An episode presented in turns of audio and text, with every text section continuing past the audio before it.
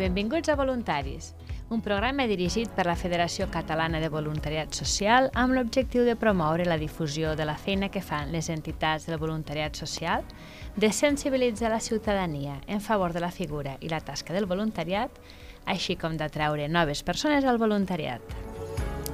Tenim amb nosaltres el coordinador, coordinador de la Federació Catalana, en Ramon Ferrer. Bon dia a tots, ben trobats. I ens acompanya l'entitat Dret a Morir Dignament, en la Concepció Canut, voluntària i excoordinadora de voluntariat de l'entitat. Gràcies, bon dia. Amb Manoleta Castells, voluntària de Dret a Morir Dignament. Bon dia. I Josep Lluís Cruz, voluntari de Dret a Morir Dignament. Bon dia. L'entitat és una entitat que gairebé porteu 40 anys d'activitat a Arteres de Lleida. M'imagino que devia ser una entitat al començament de, que havíeu de picar molta pedra per, per posar a, a l'opinió pública un, un dret a morir dignament que darrerament sembla que està força més reconegut, però en aquests temps devia ser més, més difícil i per tant jo crec que seria bo que comencéssim a explicar-nos a tots quins són els orígens d'aquesta entitat i quins són els vostres objectius. Molt bé, moltes gràcies. Doncs eh, els orígens, com bé heu dit, doncs eh, aviat farà 40 anys que estem en funcionament i eh, va començar a partir d'un professor que estava de treballar als Estats Units, espanyol, al tornar aquí, eh, va veure la realitat de les persones com morien i va posar una carta al diari El País dient que caldria planificar una mica més la preparació per la mort. I a partir d'aquí es va desencadenar un moviment social molt nombrós. El cap, de, el cap visible d'aquest moviment va ser el Salvador Pànica en un principi, després eh, durant molt temps que va ser Barcelona la seu, després va passar a Madrid i en van els avatars de la dictadura, etc etc. Bueno, no m'extenc amb això, però eh, ara torna a estar la central a Madrid, però Barcelona té molta autonomia per a funcionar i Lleida funcionem com un annex de Barcelona. Tenim autonomia per organitzar les nostres coses, però contem sempre amb la seva ajuda i amb la seva col·laboració. I de cara als objectius, eh, doncs, eh, caldria remarcar el que ja heu dit eh, per començar.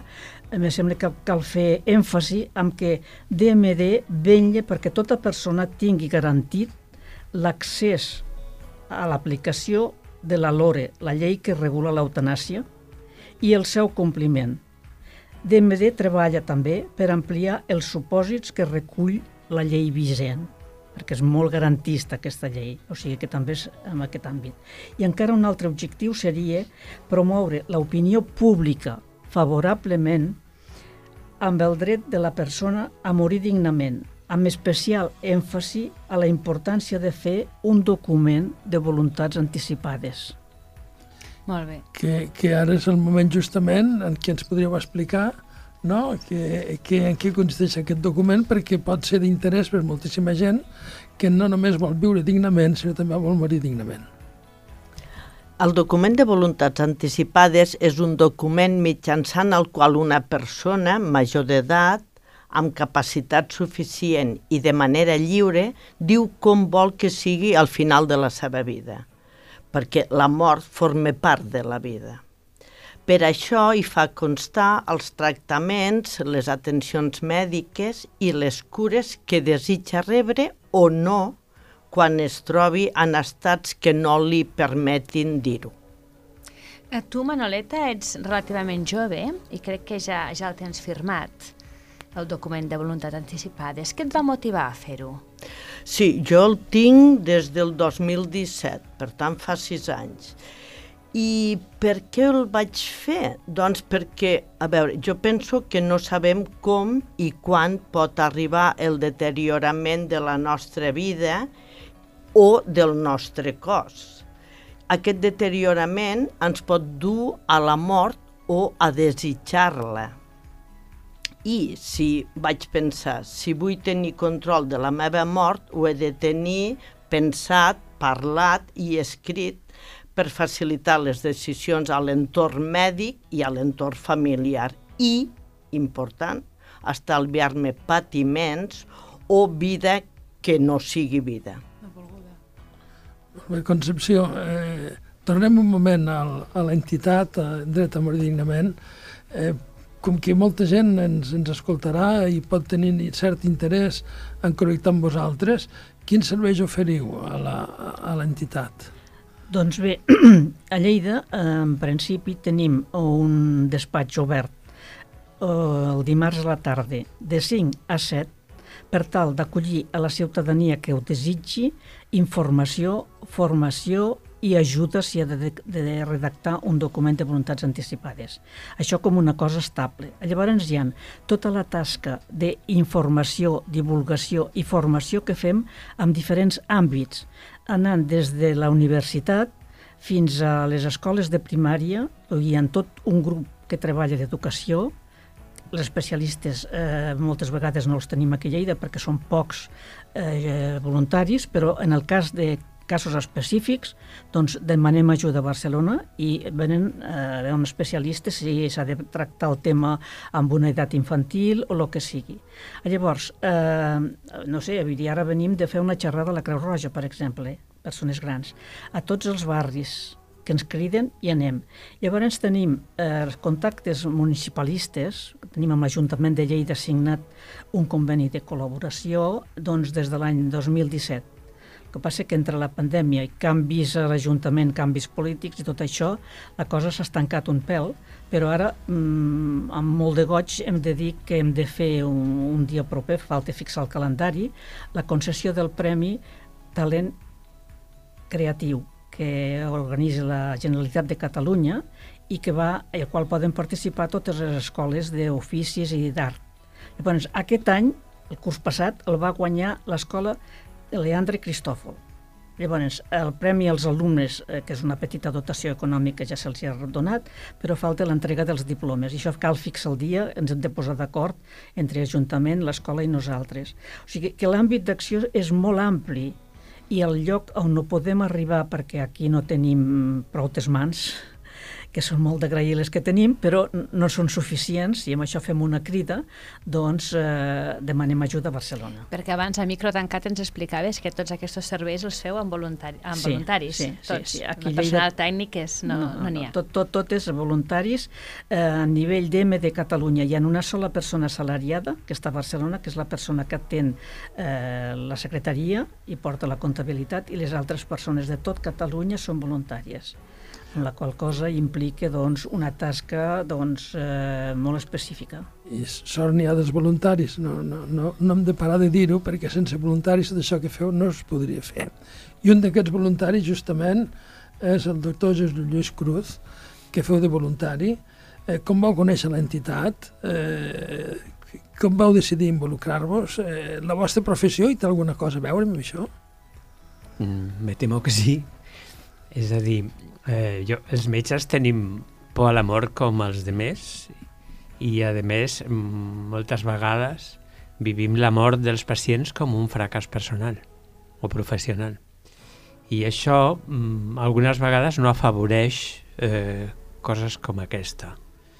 No? Jo ja coneixia l'entitat perquè no, amb la història del senyor San Pedro i aquestes coses te n'assabentes, però eh, vaig decidir fer-me soci després de participar en un procediment d'eutanàsia perquè vaig viure que era una forma d'arribar al final de la vida bastant millor que les que havia vist en la meva experiència professional. O sigui, implicava un grau de consciència sobre la situació, una qualitat de la informació, no? una possibilitat de decidir moltes coses que moltes vegades els sanitaris no estem tan a prop de la gent que mor quan mor. O sigui que a vegades la gent no mor molt bé, no? perquè hi ha aquesta cosa dels sanitaris que ho vivim una mica mal, eh? Tu creus que s'ha fet suficient formació als metges referent a la llei orgànica de per regulació de l'eutanàsia? No, no. Jo crec que... És a dir, eh, no s'ha fet moltíssima, no? Per altres coses se'n fa més, se'n fa cada any, o no? S'asseguren molt que ens apretem bé els protocols, i en aquest tema, pues, entre que jo crec que hi ha una mica de pudor també en els professionals, eh? No sé quants metges han fet el document de voluntats anticipades, però segurament no molts. Per tant, és una cosa que jo crec que hem d'intentar extendre també, perquè en la medida que un el fa, també es posa en la situació dels altres, és, no? Però sí, sobretot s'ha d'ensenyar als professionals a parlar amb els pacients de la mort, que és una cosa que no t'expliquen. No només amb els pacients, sinó amb tothom, perquè la mort és una paraula que gairebé desapareix del, del, del diccionari, desapareix de la vida, com si això fos per sempre i fóssim eterns, quan de fet tots sabem que pel sol fet de néixer eh, morim. Eh? I per tant que afrontar la mort amb, amb, amb la cara ben, ben alta i amb dignitat i preocupant-nos per aquestes qüestions, realment al posar-ho sobre la taula crec que feu indubtablement un, un, un bé general. En aquest sentit, he parlat abans de, de les garanties, la comissió de garanties. Eh, hi ha comissió de garanties constituïda, funciona, eh, funciona bé. Eh, de la comissió de garanties, eh, com, com, com va? Està activa? Sí, no? I el procediment és molt, com deien ara, és molt garantista, no? La gent ha de dir repetides vegades quin és el seu desig, ha d'haver uns informes previs i clar, això a vegades és lent i el que passa és que una bona part de la gent que ho demana eh, no arriba a fer-se el procediment perquè ha mort abans. I eh, en referent a les altres autonomies, Catalunya, eh, és fàcil obtenir l'eutanàsia? Hi, ha una, hi ha un fet diferencial o és igual a tot l'Estat? No, no, en absolut, eh? Que nosaltres, si el Euskadi, Navarra, som el, les zones on això és un dret que funciona més. Hi ha comunitats en les que jo crec que n'han fet una, poder, o cap, no? Perquè encara no han constituït tots els processos, perquè han posat en les comissions de garantia gent que no li fa cap il·lusió a aquest tema i no en donen cap per bona. No? Jo crec que aquí tenim un problema de funcionament, de que el procés és una mica lent, una mica farragós burocràticament, però l'altre funciona raonablement bé. I en aquest sentit, en aquest context que estem parlant, eh, vosaltres que sou voluntaris, què, què us aporta ser voluntaris d'aquesta entitat de dret a morir dignament? Què us aporta? Jo? Manoleta. Oh, sí, ah. sí, qui vulgueu. No, no, sou, tots tres, tots tres, tres podeu dir la vostra. Tots tres sou voluntaris. A, a mi, mm, per a mi és una alenada de vida. A veure, surto del meu món i el fet d'estar eh, en aquest voluntariat a part de que he après moltíssimes coses, he tingut contactes amb gent meravellosa, m'han ensenyat moltes coses i per a mi és la millor recompensa que puc tenir. Llavors, la satisfacció de potser poder ser una mica útil o un granet de sorra en aquesta societat que m'ha donat molt, és una manera de retornar un deute que tinc pendent. I en aquest sentit, doncs mira, si la salut m'acompanya i puc doncs, una miqueteta més. Mm encara que necessitem saba jove, eh? però bueno, mentre podem... Sí, tots. Clar, de fet, jo crec que abans comentàveu la necessitat de modificar la cultura de la mort en la nostra societat. I fa no gaire llegia un article al diari que explicaven quants documents de voluntats anticipades arriben al notari i veies la proporció entre els documents de voluntats anticipades i els testaments i també la proporció entre els documents de voluntats anticipades i la gent que fa poders, és a dir, preveu què passarà quan ell no pugui decidir amb els seus diners, amb el seu pis, no? I no preveu què passarà, què farà amb la seva vida. O sigui que, no? Però la proporció és de, de 1 a 100, eh? És una animalada. Sí, que sembla que és més important la pela que la vida. Que deixen els diners arreglats, sí. no?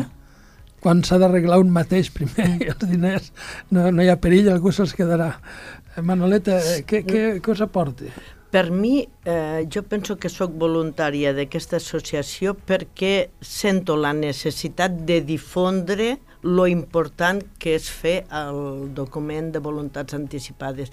És a dir, n'hem de parlar de la mort. És una realitat i obviar-la eh, penso que és molt absurd i és amb la intenció de modificar en, en lo possible aquesta manera de ser nostra.